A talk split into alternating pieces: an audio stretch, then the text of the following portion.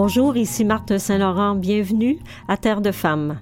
Aujourd'hui, nous traitons d'un sujet tabou. Et oui, vous savez bien que Terre de Femmes aime bien les sujets tabous parce qu'ils sont délicats. On n'en parle que très peu. Et c'est souvent parce que nous comprenons pas nécessairement l'intensité des émotions qui sont reliées à certains événements que ces sujets-là, en fait, on les évite. Donc, le thème de cette émission est le deuil animalier pour mieux vivre le grand départ. Bien que les hommes soient également touchés par la perte de, leur animal de compagnie, ce sont davantage les femmes qui euh, consultent en thérapie. C'est pour ça qu'on s'est penché sur ce sujet-là aujourd'hui. Donc avec nous pour en parler, France Carlos, spécialiste en accompagnement de deuil animalier et auteur du livre Deuil animalier publié aux éditions Broquet. Et nous débutons l'émission avec Florence Menet, professionnelle en relations médias et auteure de plusieurs ouvrages, dont La dernière promenade, publié aux éditions de l'Homme.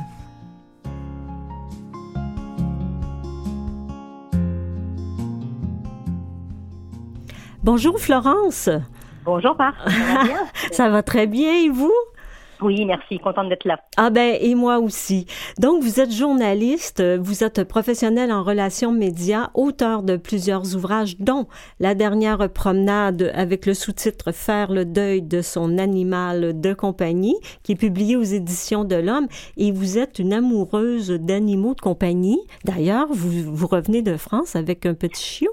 Oui, c'est pour ça que peut-être que dans cette entrevue, vous aurez des petits couinements derrière, parce que mes deux chiens, dont le petit chiot, sont en train de s'acclimater.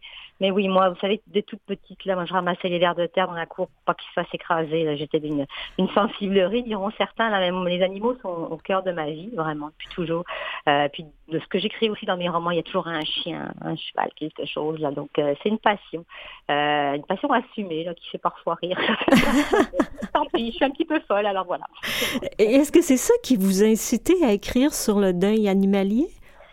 Oui, ben écoute, il y a plusieurs choses. C'est que j'ai perdu il y a quelques années mes, mes deux premiers chiens, donc euh, Scott et Alix des bergers des Shetland, et ça a été très dur, hein, toute la culpabilité et tout. Puis, parallèlement, sur les réseaux sociaux, mes amis, il y avait quasiment pas une journée où je ne voyais pas quelqu'un disant « Oh, mon chien vieillit, je suis triste, j'ai peur qu'il meure » ou « Oh, j'ai perdu mon chat, euh, je me sens mal, que c'est normal, les gens comprennent pas ».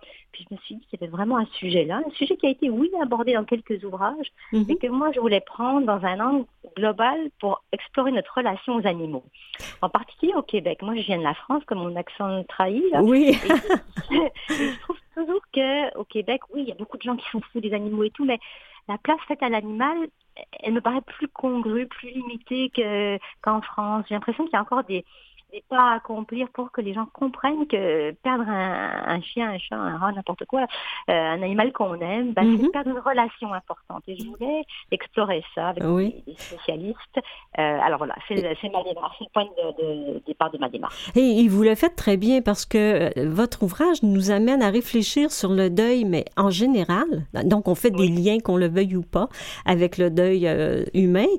ça apaise aussi les propriétaires endeuillés et ça propose des conseils sur la façon de se préparer à la mort. J'ai envie de vous demander, euh, Florence Menet, est-ce qu'on peut vraiment se préparer à la mort de notre animal de compagnie? Ben, la mort de l'animal, c'est un peu, elle est un peu la préface de notre propre mort à nous, la mort de proches. Hein. Euh, on peut se préparer euh, quand l'animal vieillit, oui, en effet, et ça, les vétérinaires l'incitent fortement, les gens à qui j'ai parlé pour faire ce livre-là, c'est qu'il faut commencer à se faire à l'idée que votre animal décline, on l'accompagne dans sa vieillesse, on fait en sorte qu'il ait la plus belle vieillesse possible, mais que oui, euh, un jour viendra où il ne sera plus là parce que malheureusement les animaux n'ont pas la même espérance de vie que nous, puis de toute façon nous-mêmes notre longévité est imprévisible, n'est-ce pas mhm. euh, Donc il y a des choses qu'on peut faire. Et d'ailleurs c'est drôle parce que euh, l'éleveuse de mon premier chien, maintenant quand des gens viennent adopter un nouveau chiot, leur donne mon livre euh, ah oui? dès le début de la naissance de, de, de, la vie de leur chien, dans le fond, pour commencer à penser, non pas d'une façon morbide, là, hein, c'est pas, mm-hmm. c'est pas de dire, ah, on est tous des morts en puissance, mais c'est de, de, se dire, c'est normal, c'est, et, et euh, euh, de, penser aux bons souvenirs, de commencer à, à, se préparer à ce que votre animal vieillisse, c'est, souhaitable. Je crois que ça nous aide après, quand le moment est venu, à ne pas vivre ça comme un choc, ne pas être dans le déni. Là. et c'est pas, une, c'est pas un remède absolu, hein, c'est des petites choses Euh, on n'a pas la science infuse, puis chacun vit ça. C'est que c'est éminemment personnel comment on vit un, départ, que ce soit d'un proche ou d'un animal ou autre. Euh, mais on peut donner des petits trucs pour des petits tuteurs de résilience, si vous voulez. Ah oui, tout à fait. D'ailleurs, nous en parlerons justement plus en profondeur au niveau des émotions avec France Carlos à la deuxième partie de l'émission. On mhm. apprend aussi dans votre livre que l'SPCA a été créé pour les chevaux.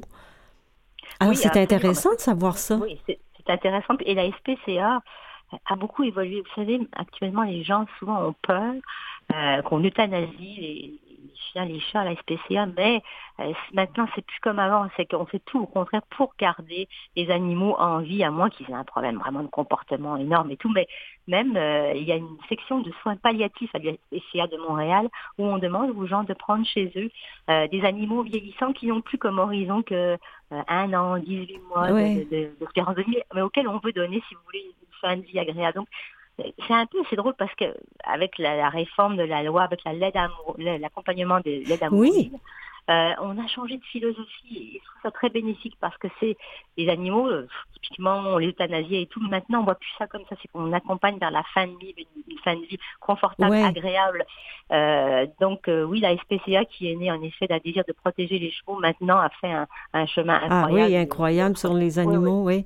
Et on apprend également qu'au Québec, c'est seulement en décembre 2015 que l'Assemblée nationale adopte la loi 54 qui stipule que les animaux ne sont plus considérés comme des biens et meubles. C'est quand même récent euh, quand on regarde ça de ce côté-là. Hein?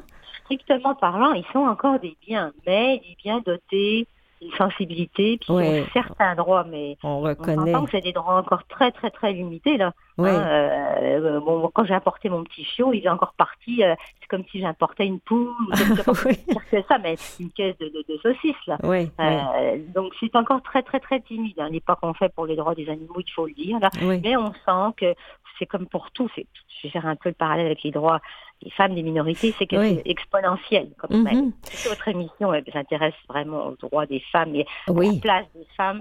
Mais il y a un parallèle à faire, c'est que plus on fait des progrès, puis plus on en fait. Donc c'est exponentiel. Absolument. Puis on apprend également qu'aux États-Unis et en Grande-Bretagne, il y a des compagnies qui offrent un congé pour la perte d'un animal de compagnie. Alors on est très loin de ça ici au Québec. Et dans les pays nordiques aussi. Au Québec, euh, au Canada, il y a certaines grandes compagnies qui le font. Euh, rares, mais je pourrais pas vous les nommer, mais je sais qu'il y en a quelques-unes. D'accord. Mais c'est encore, on rit. Moi, quand je parle de ça aux gens, les gens, ils me, rient. Même les gens qui aiment les animaux rient. Ah, c'est quoi, c'est ridicule. Pourquoi? Si vous êtes tout seul, puis que euh, votre caniche royal, il vous a accompagné dans votre séparation avec votre mari, puis qu'il a vu partir vos enfants pour l'école, puis mm votre, votre seul compagnon, en quoi ce serait vraiment ridicule que vous viviez sa perte de façon importante et intense et que vous ayez besoin d'un petit congé. Moi, ça me choque pas. Non, absolument pas. Euh, et moi, j'aime beaucoup parce que vous nous faites réfléchir sur le fait d'acheter un animal de compagnie, un jeune animal, euh, après l'âge de 65 ans. Parce que vous dites, attention, il faut considérer que cet animal-là peut nous survivre. Ben Exemple, si on va dans... Si je on... parlais à moi-même dans cette réflexion-là parce que, regardez, je suis dans la cinquantaine, là, déjà bien avancé, et puis je, je veux des chiens pour courir, des chiens mais, en fait, c'est France Carlos, un, un échange avec elle qui m'a fait penser il faut vraiment être responsable parce que cet être-là, il va aussi vous perdre. Euh, donc, si vous êtes plus âgé, prenez un, être qui vit moins longtemps ou un être qui va plus facilement accepter une nouvelle donne si vous êtes appelé à disparaître. Euh, c'est très important. Et aussi, vous dites, il faut être capable de suivre l'animal pour pas lui lui offrir, euh, j'allais dire une vie misérable, mais pas misérable, mais en deçà de ses besoins. Un chiot, ça a besoin de courir, ça a besoin d'aller marcher. Et si physiquement on n'est pas capable de suivre, ben c'est comme si on, on, handicape un peu euh, son début de vie. Donc, euh, il y a beaucoup de belles réflexions qui nous amènent justement à pas à, pas faire des choix euh, seulement égocentriques, parce que vous faites quand même la différence entre prendre un animal parce qu'on aime les animaux ou prendre un animal pour combler un vide. Bah, regardez, on va être honnête là, c'est toujours un peu égoïste le choix d'avoir un animal. Hein, parce que sinon, on, je dirais dans l'absolu, les animaux devraient être libres partout. Euh, bon, mais il y a quand même des paramètres de base et on s'entend que la vie est imprévisible. On peut être en bonne santé aujourd'hui et malade demain. Donc, euh, on peut pas tout prévoir, mais dans l'idéal, il faut quand même bien planifier. Euh, moi, j'ai entendu des gens qui prenaient euh, des chiens pour parce que leurs enfants étaient tannants, et ça, c'est vraiment, à mon avis, c'est pas une bonne idée. Non. Il faut, il faut au contraire avoir un contexte un peu apaisé, où tout le monde est d'accord, où on a un petit peu la place dans notre vie c'est pas obligé d'être tout le temps à la maison non plus, c'est pas, mais d'avoir au moins une petite place correcte pour l'animal, puis de penser que il est là pas là pour nous, on, est là ensemble les uns pour les autres. Euh, c'est comme ça que je le vois, moi. Mais ceci dit, je ne porte pas de jugement sur les gens. Écoutez, moi, je suis pas, je jetterai pas la première pierre. J'ai pas toujours fait les choses euh, dans le passé selon les règles. Je voulais un, animal, puis j'ai pas toujours pensé à moi. Mais j'ai cheminé là-dessus, puis j'essaie de donner des bonnes conditions à, mes animaux dans la mesure du possible. Oui. Et il y a aussi parmi les réflexions de, dans votre ouvrage, euh, vous dites qu'un chien et un chat, ben, faites-vous, mais une des vétérinaires que vous, euh, qui participe à votre ouvrage dit qu'un chien et un chat coûte en moyenne 1500 à 2500 dollars par année. Et ça aussi, souvent, on néglige le budget qu'un animal de compagnie va nous euh, va imposer. Ben, c'est parce qu'on a beaucoup évolué. Hein. Traditionnellement, moi-même en, France, à d'où je venais, hein, un chien, un chat, il traînait, puis t'emmenais pas ça chez le vétérinaire, seulement s'il y avait un gros problème. Là. Euh, mais dans un monde idéal, il faut quand même qu'il y ait des vaccins. Hein. On sait les vaccins, comment c'est oui, important? Oui, oui, oui. Euh, les oui. de base, euh, bon, le dentaire, les chiens modernes, là, ils ont besoin d'un petit détartrage quelques fois par vie, là, deux, trois fois dans leur vie. Oui. Euh, donc oui, il faut, il faut prendre ce budget-là en compte. Moi aussi, je, je, en parlant vétérinaire, j'ai vraiment été intéressée par l'aspect des assurances pour les animaux. Alors, il y en a qui vont dire que c'est un luxe de 35-40 dollars par mois. Et quand vous avez un coup dur, puis que votre chien a besoin d'une opération de 5000 dollars, ben, si l'assurance en paye les trois quarts, ben, vous n'allez pas penser à le faire euthanasier alors qu'il a juste 5 ans. Oui, tout à fait. Oui, oui, je suis d'accord avec vous. Écoutez, euh, d'avoir une assurance. Florence Menet, on doit arrêter ici pour une courte pause musicale. Restez avec nous, on revient tout de suite après. Avec plaisir.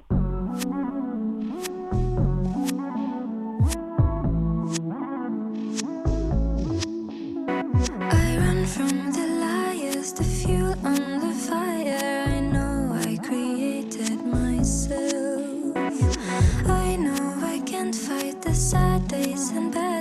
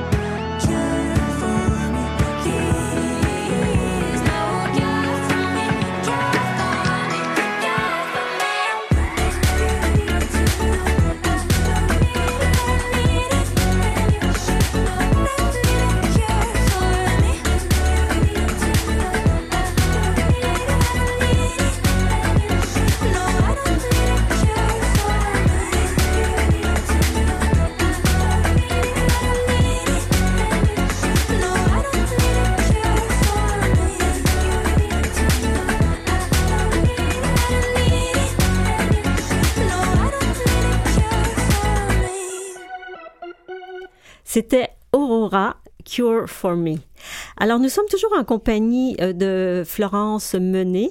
Alors, Florence, on s'était parlé avec euh, peut-être la possibilité de prendre des assurances pour euh, notre animal de compagnie si jamais, effectivement, on apprend que en Ontario, il y a des vétérinaires qui font des prix modestes pour justement les gens qui ont des faibles revenus. Et ça, c'est le rêve de la SPCA de Montréal de pouvoir instaurer un système comme ça. On offre déjà évidemment les stérilisations à, à, mais euh, euh, Élise Desauniers, qui est la directrice, ce serait son grand rêve, parce qu'il y a comme une espèce de programme un peu pour les gens euh, à faible revenu, parce que les gens moins, moins riches ont, le droit aussi d'avoir la, joie d'avoir un compagnon animalier, franchement. Donc, ça serait vraiment bien. Oui, effectivement. Ben, écoutez, on va prier pour que ça se concrétise. Alors qu'il s'agisse d'un animal à poil, à plumes ou à écailles, moi, j'ai bien aimé aussi parce qu'on englobe les poissons et tout. Et c'est intéressant parce qu'on disait que le poisson rouge souffrait, il y avait des émotions tout autant que le, chien et le chat.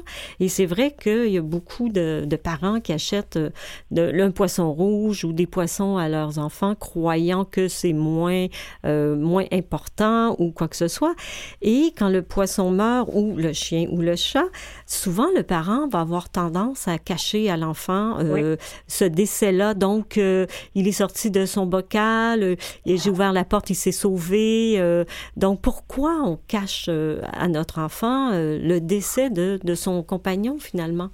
Moi, je me souviens quand j'étais petite, mon, père, on avait gagné un canard à, à la foire, à la fête foraine. Bon, c'était comme ça en France, on gagnait des canards. Là, puis euh, le canard est parti pour la rivière. Alors moi, je me suis toujours demandé, mais ça dire Est-ce qu'ils l'ont mangé, le canard Parce que je pense qu'il est, mort de sa belle mort, là. Mais en effet, il faut, je pense que sans, enfin, il faut bien sûr adapter le discours à l'âge de l'enfant. Un enfant de 10 ans, on va pas lui dire euh, la même chose qu'un enfant de 10 ans, mais il faut rester près de la réalité, il faut rester, euh, faut pas être trop imagé. Les images, les enfants ont de la place pour les interpréter, ils ont eux-mêmes beaucoup d'imagination.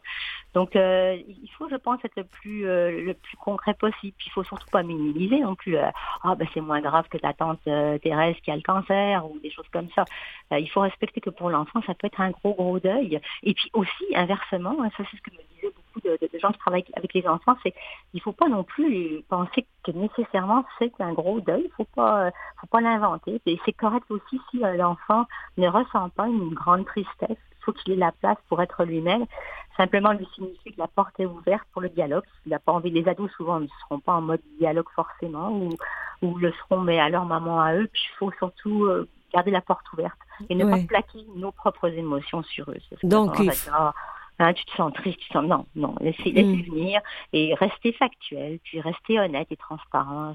oui, voilà, l'honnêteté, la transparence. Hein. Ouais. Et c'est intéressant parce qu'à la page 79, vous écrivez La famille est la première zone de jugement parce que l'entourage proche dit souvent des phrases maladroites dans le but de revenir rapidement à la normale. Donc, mm. euh, dans le sens, mais voyons, tu es triste, euh, pourtant tu ne sortais pas souvent, ou minimiser la perte. Tout de même, c'est juste un chien, ou encore pour culpabiliser ben mhm. voyons, c'est c'est bien pire pour maman qui a le cancer. Et c'est intéressant parce que peu importe les phrases qu'on va dire à nos enfants, puis même nous en tant qu'adultes, on se le fait dire euh, par des amis qui comprennent pas ou des membres de la famille. Euh, c'est toujours d'essayer de minimiser pour revenir à la normale. Donc, on n'est pas capable de, de voir ou de de de, euh, de, vivre en fait la détresse ou la tristesse de de, de notre enfant. Hors de notre zone de confort. Hein, nous-mêmes, nous on ne sait pas trop comment se situer par rapport à la mort en général, puis c'est des animaux tout autant que des humains. Donc on, cherche des phrases creuses, des béquilles dans le fond, euh, mais ça va simplement retarder le processus de deuil. Il faut mieux au contraire, comme je vous dis, laisser venir. Moi j'ai l'impression, puis moi je parle trop, là je sais que je le fais ici, mais ne pas trop parler, puis garder, euh, être à l'écoute, à l'écoute. Euh, parfois ça peut être un deuil très important. Euh, C'était Jeunesse Écoute qui me racontait pour ce livre que certains, certains enfants, ados, mhm. vont même avoir des épisodes qui, bon, je ne sais pas si on peut dire dépressifs, mais très très durs, très souffrants. Et il faut pas fermer sa porte à, ça. Donc euh, c'est ça, d'éviter ces phrases toutes faites. Mais c'est plus facile à dire qu'à faire. Hein. Oui, oui. on sait quand on a un ami malade. Hein, oui, on ne sait pas quoi dire. Hein on comble les silences, hein, c'est mhm. ça. Alors essayer de ne pas trop combler les silences, puis d'essayer de voir, voir venir dans le fond, puis d'évaluer si l'enfant connaît une perte entre guillemets normal. Ça, Carlos, euh, France Carlos n'a pas aimé entendre ça, mais si ça peut nécessiter un accompagnement, une consultation auprès de quelqu'un comme, comme Madame Carlos, justement. Oui, exactement. Et aussi, on apprend que entre les animaux aussi, il y a des deuils. C'est-à-dire deux chiens qui sont ensemble, un chien, un chat. Quand il y en a un des deux qui décède, alors l'autre, effectivement, peut avoir un épisode de, tristesse ou de, de manquement ou de, de solitude. Mais écoutez, ça, on, l'interprète parce qu'on n'est pas dans la tête des animaux, mais on peut voir quand même qu'il y a ce qui s'apparente à une perte, à, un manque. Moi, je l'ai vu quand, quand, mon plus vieux chien est mort. Bah, la, la, plus jeune, elle, le cherchait. Elle avait ses repères, bah, comme nos repères à nous sont, sont bouleversés quand on perd quelqu'un, un être ou un animal. Euh, elle le cherchait pour sortir. C'est plus à l'heure du repas, etc. Donc, c'est une perte. Je ne sais pas si on peut la comparer au deuil, au deuil que peut vivre un humain, mais il y a un deuil quelque part. Mhm. Et vous, vous avez un long chapitre, euh, ou en tout cas très détaillé, sur l'euthanasie.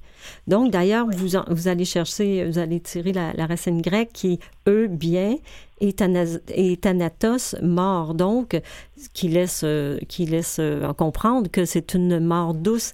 Et vous parlez en détail des étapes de, l'euthanasie et, euh, en fait, quand ou comment on peut décider de, du moment que notre compagnon est prêt à partir. Ben, c'est toujours très délicat parce que on veut garder le plus longtemps possible notre chien qui est tant connu, qui a vu nos enfants grandir, qui est allé en voyage avec nous tous les étés. Euh, quand est-ce qu'on devient égoïste en le gardant? Quand est-ce que moi longtemps j'ai pensé qu'on euthanasiait trop vite les animaux, puis je me disais on fait pas ça pour les gens, pourquoi on le fait? Mais maintenant j'ai cheminé moi aussi, puis ça peut devenir égoïste de vouloir à tout prix euh, de continuer à traiter avec des traitements complexes, douloureux, invasifs un animal qui finalement est au bout de, au bout de la route. Moi, je l'ai vécu avec mon, chien Scott, euh, mon, mon Shetland. Oui. J'étais en vacances quand c'est arrivé, puis je voulais à tout prix revenir pour le voir mourir. Puis à un moment donné, je me suis rendu compte que la veto euh, m'a fait un zoom, j'étais sur la plage, puis elle me dit, écoute, chien, il est, il est en bout de course, il faut le laisser, là, il est fatigué. Alors, oui. j'en parle, là, puis je, je, je, en pleurer en parlant, j'ai laissé partir, mais égoïstement, j'aurais voulu le voir. Donc, euh, oui, c'est tout ce chapitre où j'ai parlé au vétérinaire pour qui accompagne, on accompagne de mieux en mieux les gens maintenant là-dedans, puis de, comprendre que le moment est venu. Il y a une échelle aussi pour évaluer la condition physique de votre animal qui vous permet de regarder. Ok, l'animal là, non seulement il mange plus, mais il s'intéresse plus, il se retire, il veut plus être en interaction. Et là, on sait, c'est comme une fenêtre d'alarme quelque part que, peut-être que l'animal ne, veut plus, ne peut plus. Donc, euh, c'est un sujet complexe, délicat et très émotif. Oui, un peu comme euh, pour euh, les humains. Et on pratique aussi l'euthanasie à domicile. Ça, c'est intéressant. Est-ce que c'est nouveau? Bah, ça fait, je pense, quelques années que ça se fait. Puis moi, je vous dirais que euh, pour la suite, c'est ce vers quoi je me tournerai. Je sais vraiment bien. Là, euh, c'est pas sans impact non plus. La, vétérinaire Annie Ross qui a participé à ce livre me disait que le fait, par contre, c'est quand tu sais que ça a eu lieu, ben après tu vois les coussins où ça a eu lieu, ton, ton animal, l'endroit où ça a eu lieu, ça reste pour toi de façon plus criante, mais c'est quand même moins impersonnel. Pour, pour moi, là, je trouve que c'est une solution à explorer, de, que l'animal reste dans son milieu, on n'a pas à le transporter, il n'y a pas le choc de... les animaux, en général, ils sentent l'odeur du vétérinaire, ils n'aiment pas ça. Ma chienne qui a deux ans, là, juste quand on s'approche du bureau du veto, elle ne veut pas rentrer. Donc j'imagine que ça peut être traumatisant pour un de finir sa vie là. Euh, c'est une solution intéressante à explorer, de tout quoi qu'il en soit. Oui. Et dites-moi, est-ce qu'on doit euh, être présent ou pas euh, avec toutes les, entrevues que vous avez réalisées? Ben, si on peut l'être de façon non traumatisante pour soi, il faut accompagner son compagnon au bout du chemin. si bien sûr on va se mettre à, à pleurer et puis que l'animal va sentir notre détresse. J'emmènerai pas un enfant, évidemment, un jeune enfant, là. Mais, mais, pour, pour soi, là, si on peut l'aider, si on, de faire ce, ce, beau cadeau-là à son, à son ami, euh, ben, il faut essayer de le faire, je pense. Mm-hmm. Ah, ça, j'en reviens pas, ça me, ça me fait remonter toutes les émotions à la surface. Ah ouais, oui, c'est pas évident de parler de la mort, que ce soit pour un animal ou pour, euh, pour un être humain. Dans votre ouvrage, vous avez aussi euh, interviewé docteur Stéphanie Grenier-Laroche, qui est, en fait, qui travaille pour le zoo de Saint-Félicien.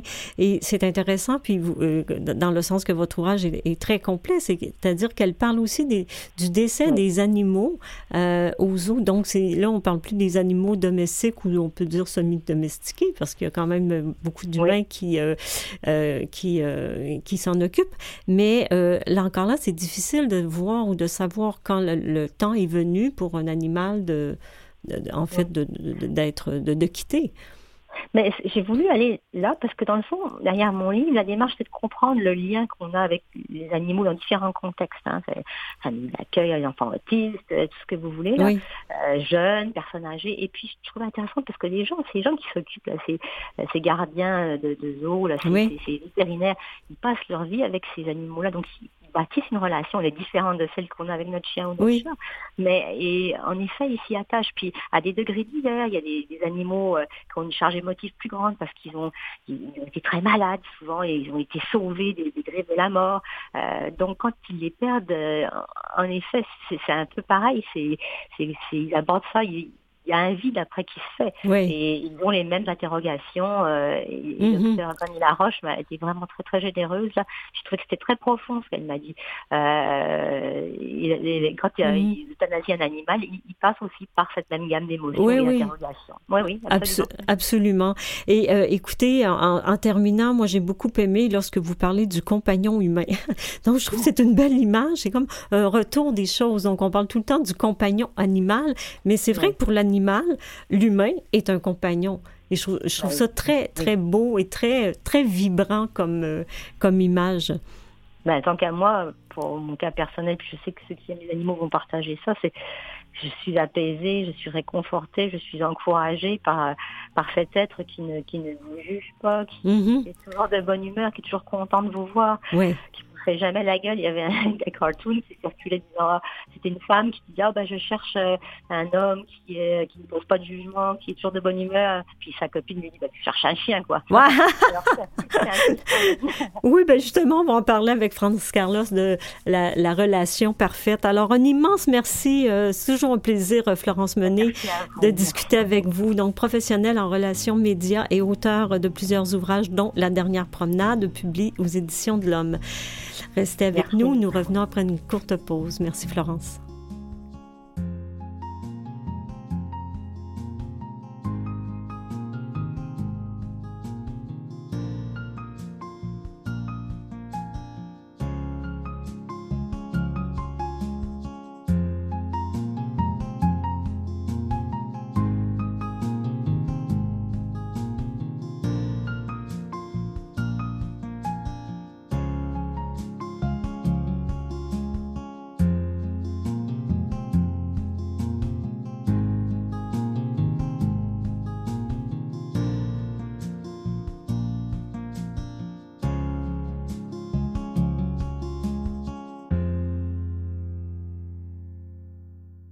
Vous écoutez Terre de femmes avec Marthe Saint-Laurent.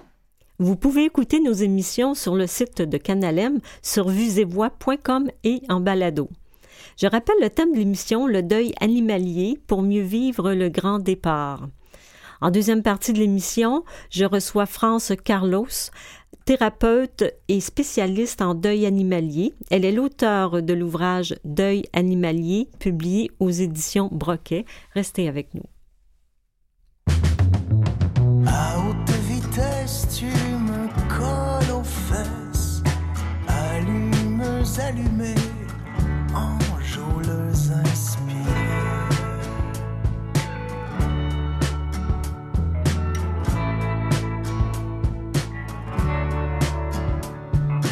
Contre toute attente, tout de toi me tente. Plongé au creux de ton plan.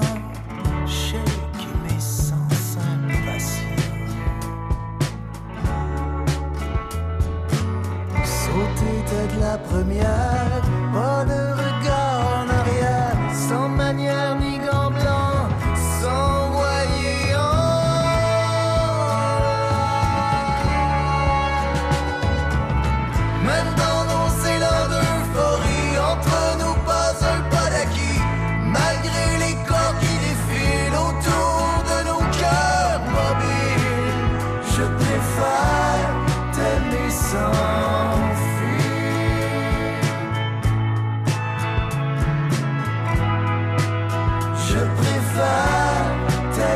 sun.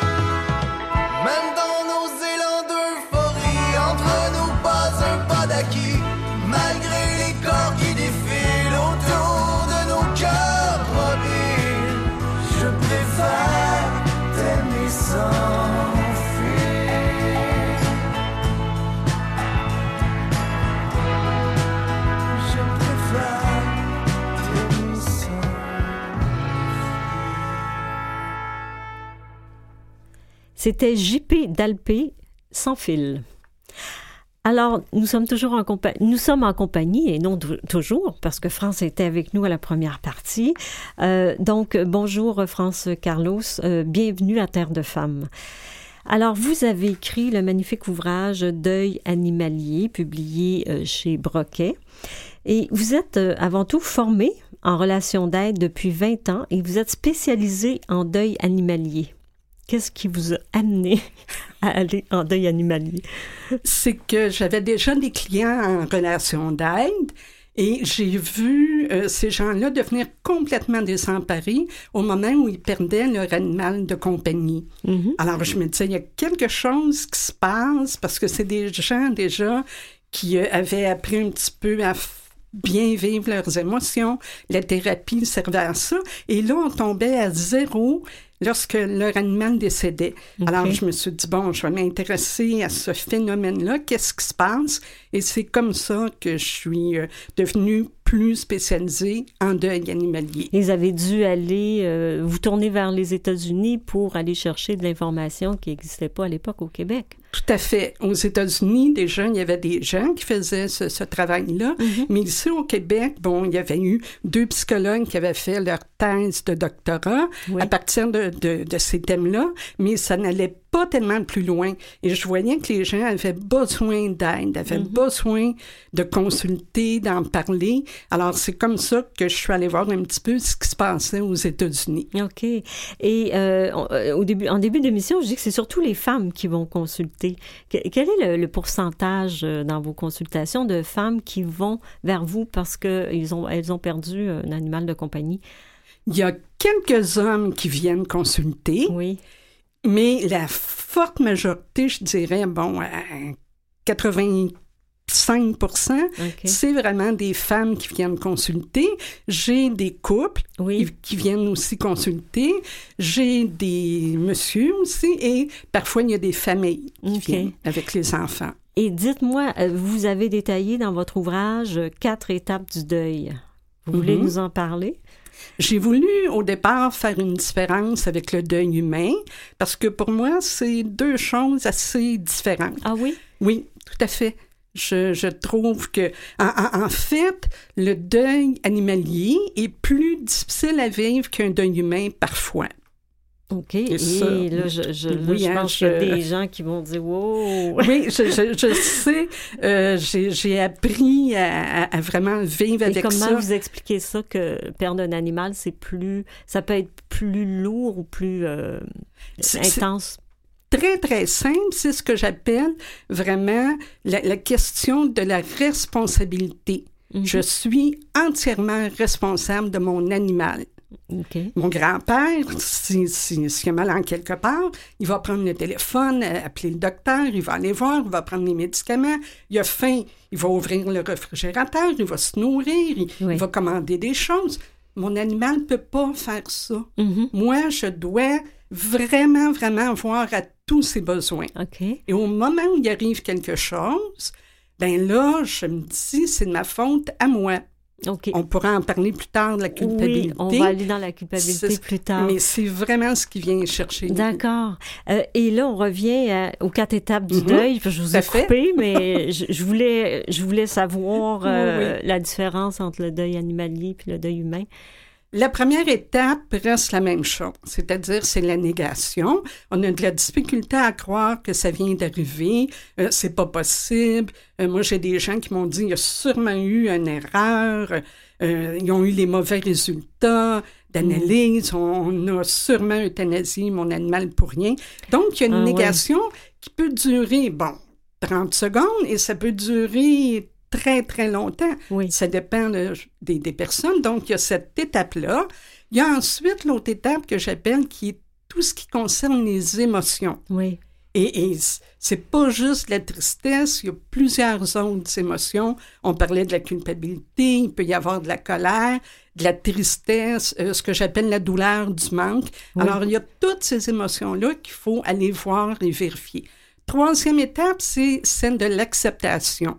Mhm. Et je dis toujours à, à mes clients, on la reconnaît, cette étape-là, qu'on est en train de la faire au moment où on arrête de se poser des questions. Ah oui, d'accord. Qu'est-ce qui est arrivé? Qu'est-ce que j'ai fait de pas correct? Mhm. Comment ça se fait? Je l'ai pas vu.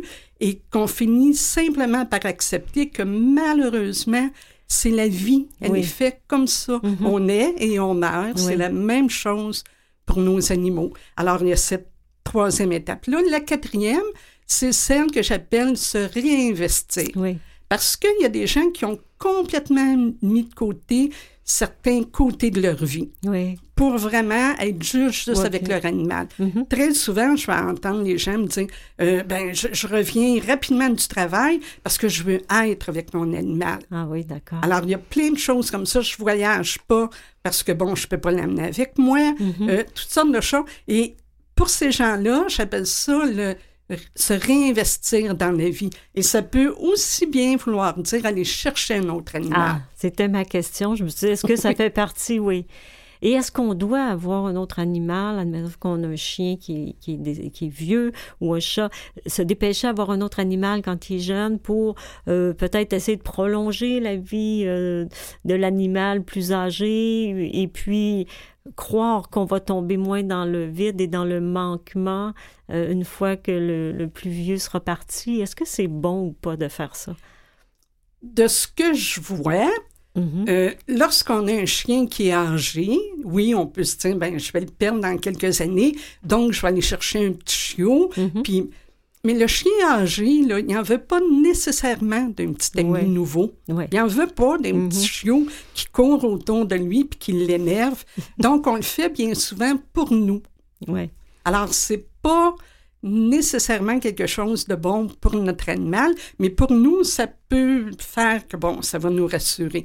Il y a les gens aussi qui vont très, très rapidement après aller chercher un animal après le décès du premier. Et moi, je dis toujours, on va adopter un autre animal à partir du moment où on sait que le petit nouveau, on va l'aimer pour ce qu'il est, lui. Oui, parce que le danger d'avoir un autre animal rapidement, c'est qu'il euh, prenne la place ou qu'on le, confond, qu'on compare. Exactement ça. Ben oui.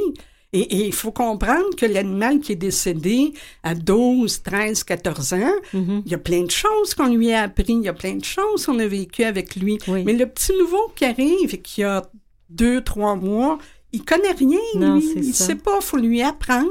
Donc, vous avez tout à fait raison, Marc, les gens vont vraiment comparer et ça peut faire que le petit nouveau, ben, on va moins l'aimer qu'on aurait Ouais. espéré Euh, l'aimer. Ben oui, parce que c'est comme un être humain, là, on peut pas le remplacer. Absolument pas. Donc, on Non, reste toujours comme dans, dans le manquement et dans la volonté de, euh, de récupérer. Ça prend combien de séances, France Carlos, pour euh, avant de- de- d'être guéri ou d'aller mieux? C'est, bon, c'est, évident que ça dépend toujours de la, la relation qu'on a eue avec notre animal. Très, très souvent, les gens vont me consulter en moyenne deux à trois fois. Mhm. On peut parfois aller dans des thérapies qui vont être plus longues Oui. si vraiment on découvre quelque chose. C'est comme je suis thérapeute et que j'ai une formation en, en relation d'aide, on est capable d'aller un peu plus loin. Bon, Oui. exemple, si ça débouche sur euh, vraiment un, un manque affectif et que l'animal remplace une relation, ben là, on peut aller un petit peu plus loin en thérapie. Mais généralement, il y a une rencontre où les gens ont besoin de parler du deuil, où, où ils ont besoin que je leur explique un peu ce qui se passe. Oui. Ils vont revenir une deuxième fois pour réajuster des choses. Mais c'est très rare qu'on embarque dans quelque chose à long terme. D'accord. Et vous parlez que la mort d'un animal nous amène dans l'émotion pure, c'est-à-dire le rationnel n'existe plus. Tout à fait. Et oui, et quand je parle d'émotions pures, c'est que j'ai des gens, par exemple, qui me téléphonent, qui vont me dire bonjour, et là, ils vont se mettre à pleurer. Ah oui. Et ça, en relation d'aide, avant Oui. que la personne s'assoie devant moi puis qu'elle commence vraiment à pleurer, ça peut être long. Oui, oui, je comprends. À- à- Avec le deuil animalier, les Oui. gens, c'est pour ça que j'appelle ça une émotion pure, Oui. c'est qu'ils sont vraiment, vraiment branchés à ce qui se passe, à ce qu'ils sont en train de vivre. Ben, merci beaucoup. Restez avec nous. On, on va à la courte pause musicale et on revient.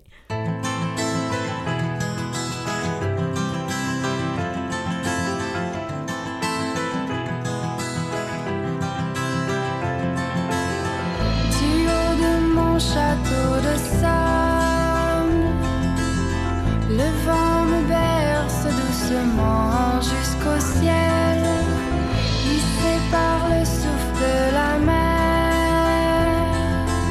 Soudain les vagues me prennent et je coule au plus profond de ma peine.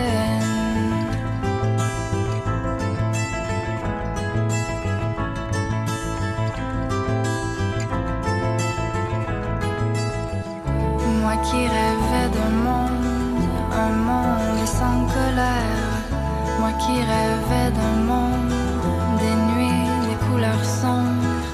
Moi qui rêvais d'un monde sans ombre ni pénombre.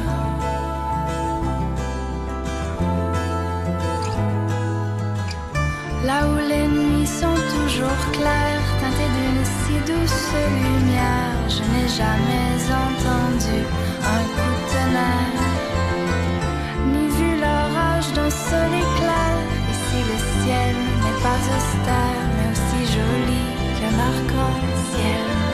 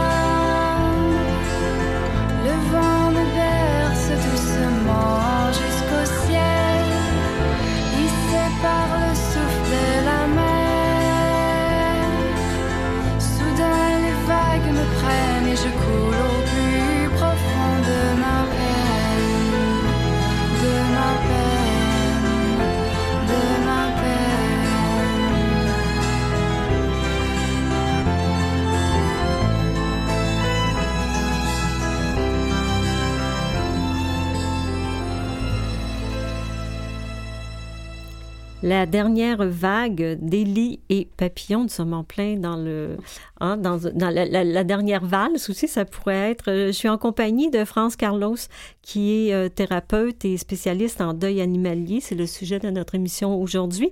On apprend qu'il y a plus de 3 millions d'animaux de compagnie au Québec. C'est quand même beaucoup, France. Tout à fait, oui. Et avec la pandémie, ce qu'on se rend compte aussi, c'est qu'effectivement, beaucoup de gens sont allés adopter de Mhm. nouveaux animaux. Donc, ça augmente le- ce, ce bassin-là. là. Ah oui, d'accord. Oui, oui. Fran- euh, avec euh, Florence, en, en première partie, on a, on, a, on a frôlé la culpabilité. Alors, euh, je pense que tout euh, ce qui s'appelle mort, décès et tout, il y a toujours une part de culpabilité. Euh, je me demande si la culpabilité est plus grande quand on doit faire euthanasier notre animal euh, ou c'est la même chose quand notre animal décède soit d'une maladie ou d'un accident ou euh, dans certains cas, il y a des meurtres aussi, euh, des voisins qui sont qui pas les animaux. Exactement, oui, oui. Ça, j'ai déjà rencontré ça aussi là, dans ma pratique. Euh, la culpabilité, c'est- la culpabilité. Ce qui fait la différence, c'est qu'au moment de l'euthanasie, il y a une décision prendre, ouais. qu'on doit prendre. Et cette décision-là, c'est lourd à prendre. Mais au niveau de la culpabilité, moi, j'ai eu des gens qui ont offert la plus belle mort à leur animal. Mais vraiment, là, quelque chose de bien organisé, euh, offrir à leur animal tout ce qu'ils aimaient le plus, tout ça, Ouais. avant de l'euthanasie.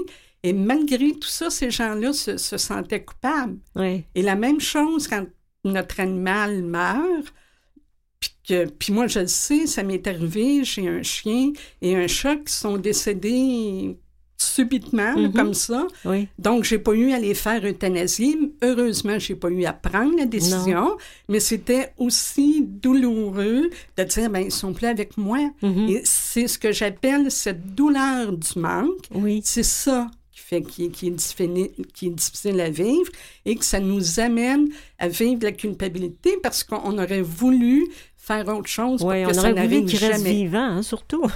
Tout à Mais fait. comment vous arrivez à désamorcer la culpabilité? C'est que il ben, il y a deux choses. Moi, je dis toujours aux gens, on va aller voir si elle est justifiée. D'accord. OK? Mhm. Si j'ai vraiment fait quelque chose en connaissance de cause, en sachant que ça peut causer la mort de mon animal, Mhm. On va accepter cette culpabilité-là et je vais apprendre aux gens à vivre avec. D'accord. Si c'est une culpabilité qui elle n'est pas justifiée, c'est la vie qui est Mhm. faite comme ça. Et j'amène les gens dans cette réflexion-là que c'est quoi notre relation avec la mort Oui. et qu'est-ce qui fait que c'est difficile d'accepter ce départ-là. Mhm. Et vous faisiez aussi le lien que souvent, le, le départ d'un animal euh, faisait naître d'autres blessures. Et Ben, donc, ça- c'est comme c'est un déclencheur. Ça peut être effectivement un déclencheur. Euh, ça peut vraiment réveiller d'anciennes émotions. Euh, souvent, ça va être des deuils qui n'auront pas été vécus Oui. et que, moi, j'appelle ça, on les empile. Oui. Et à un moment donné, il y en a un qui est trop Mhm. et qui amène les gens à réagir et à avoir besoin de consulter parce que là, ils comprennent plus ce qui se passe. Et tantôt, je faisais allusion à la relation parfaite avec euh, Florence Menet. C'est vrai que le- la relation avec l'animal, c'est parfait. Il, il chiale pas, il nous critique pas, il nous engueule pas, il nous fait pas de reproches. Euh, vous aviez d'ailleurs une petite anecdote intéressante avec votre chat. Ben, ben, tout à fait. Moi, quand j'entre à la maison, j'ai une chatte qui s'appelle Lily, qui a cinq ans. Elle est tellement heureuse de me voir. Elle vient m'accueillir à la porte. Elle veut se faire flatter. Elle n'est pas à me demander, ben, c'est parce que c'est long, hein? T'es- sorti longtemps. T'étais où? T'étais avec qui? T'as fait quoi? Pourquoi t'es pas avec moi? Il n'y a Oui, pas ce genre pas. de questions-là. Elle est tout simplement heureuse de me voir. Oui, puis en amour aussi. Oui, oui. Et parlant de deuil, euh, est-ce qu'il y a des rituels qui existent qui peuvent favoriser, euh, ou euh, favoriser ou faciliter ou peut-être euh, rendre moins long cette période-là? Les rituels, ça ressemble à quoi? Je, je dirais pas que c'est quelque chose qui va rendre la période de deuil plus courte, mais ce que ça va faire, c'est que j'invite toujours moi, les gens, en fait, à, à ce que j'appelle rendre hommage à leur animal. Mhm. Et par le rituel, on peut faire cet hommage-là. Et ça prend différentes formes. Euh, ça peut être un album photo que je vais faire. Ça peut être une page Facebook que je vais accorder à mon chat ou à mon chien ou même à mon, comme on disait tantôt, à notre poisson, à notre oiseau. Il y a, il y a différentes choses qu'on peut faire. Euh, planter un arbre. C'est en fait de faire quelque chose avec lequel on va être bien Mhm. et qu'on va rendre hommage à notre animal et que ça va faire que nous, ça fait comme un baume sur cette perte-là, sur cette douleur du mort. Mhm. Et le deuil, euh, il y a le deuil normal, puis il y a le, le- le deuil pathologique, c'est-à-dire euh, la personne qui n'arrive pas à se remettre. Est-ce que c'est que c'est bien ça? Oui, oui, oui, c'est sûr qu'on voit ces choses-là. Euh, Quelle est la différence, la, la marge, elle est où entre les deux?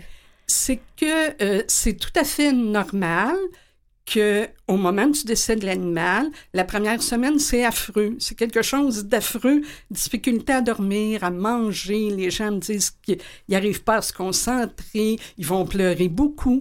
Malheureusement, c'est quelque chose qu'on doit vivre et qui dure entre 7 et 10 jours. D'accord? À partir du moment où j'ai quelqu'un qui me contacte, qui me dit Je suis encore dans cet état-là, puis je leur demande OK, ça fait combien de temps votre animal est décédé Et qui vont me dire Ça fait deux mois, ça fait trois Ah oui, mois. d'accord. Oui, là, il y a- Là, il y a quelque chose qui ne va pas Mhm. et il faut aller un petit peu plus en profondeur. D'accord. Et euh, la, la grande question, est-ce qu'il y a une vie après la mort d'un animal? Est-ce que les animaux ont, comme les humains, une âme? Est-ce que un propriétaire euh, d'animal peut rester en contact par l'âme avec, euh, avec son animal une fois qu'il est décédé? Marthe, j'aimerais vraiment être capable de vous dire oui. Mhm. Je peux pas vous dire oui et je peux pas non plus vous dire non, ça n'existe pas.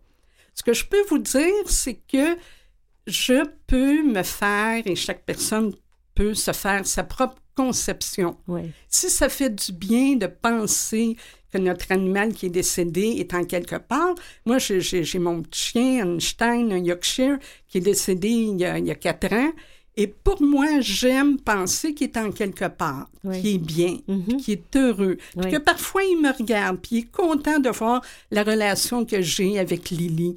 Alors ça, moi, ça me fait du bien, parce que autant pour les humains que pour les animaux, on n'a aucune idée de s'il y a quelque chose après. Mhm. Mais de penser que il n'y a vraiment plus rien, ben là, ça dépend à chacun de, de, de penser à ça, ce à quoi il va être bien Mhm. dans ses pensées.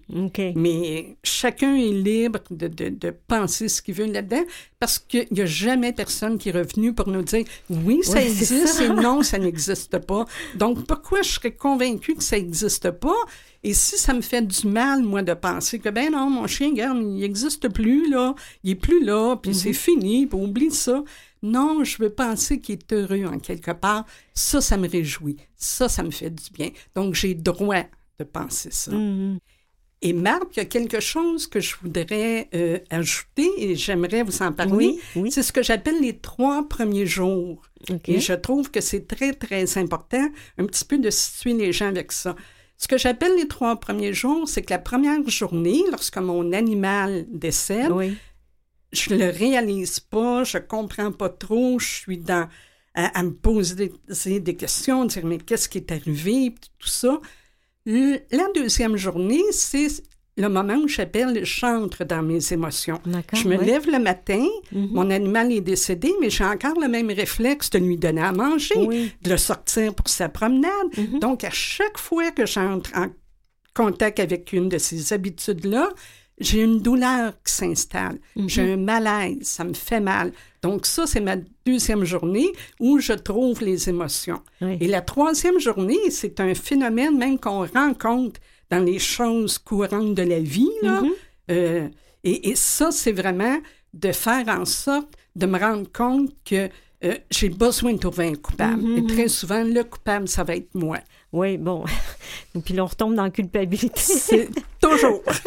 Alors, un immense merci à nos invités. France Carlos, merci beaucoup, spécialiste en accompagnement de deuil animalier et auteur du livre Deuil animalier publié aux éditions Broquet, ainsi que Florence Menet, professionnelle en relations d'aide et auteur de plusieurs ouvrages, dont La dernière promenade, publiée aux éditions de l'Homme. Merci à toute l'équipe. Merci à Lynn Roy à la recherche, Mathieu Tessier à la mise en onde et Louis Garon, chef d'antenne à Canalem. Un merci tout particulier à vous qui nous écoutez. Je vous souhaite une agréable semaine et je vous partage cette citation de notre invité France Carlos. Vous avez le droit de vivre le deuil de votre fidèle compagnon en toute quiétude et de donner une place importante à la peine que vous vivez sans la banaliser, la ridiculiser ou l'étouffer. Ici Marthe Saint-Laurent qui vous dit à la semaine prochaine.